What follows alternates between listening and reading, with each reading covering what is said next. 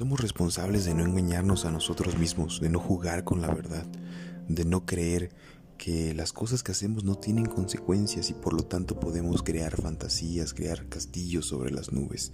Aquella persona que se engaña a sí misma solamente va generando huecos vacíos en su alma, en su inconsciente, en su corazón, que tarde o temprano le provocarán o le cobrarán facturas.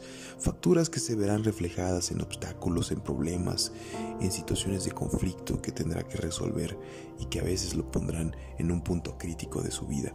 Pero Vivir con la verdad, vivir con la verdad significa ser justos, significa que podemos encontrar la paz, el bienestar, la felicidad, la prosperidad, etc.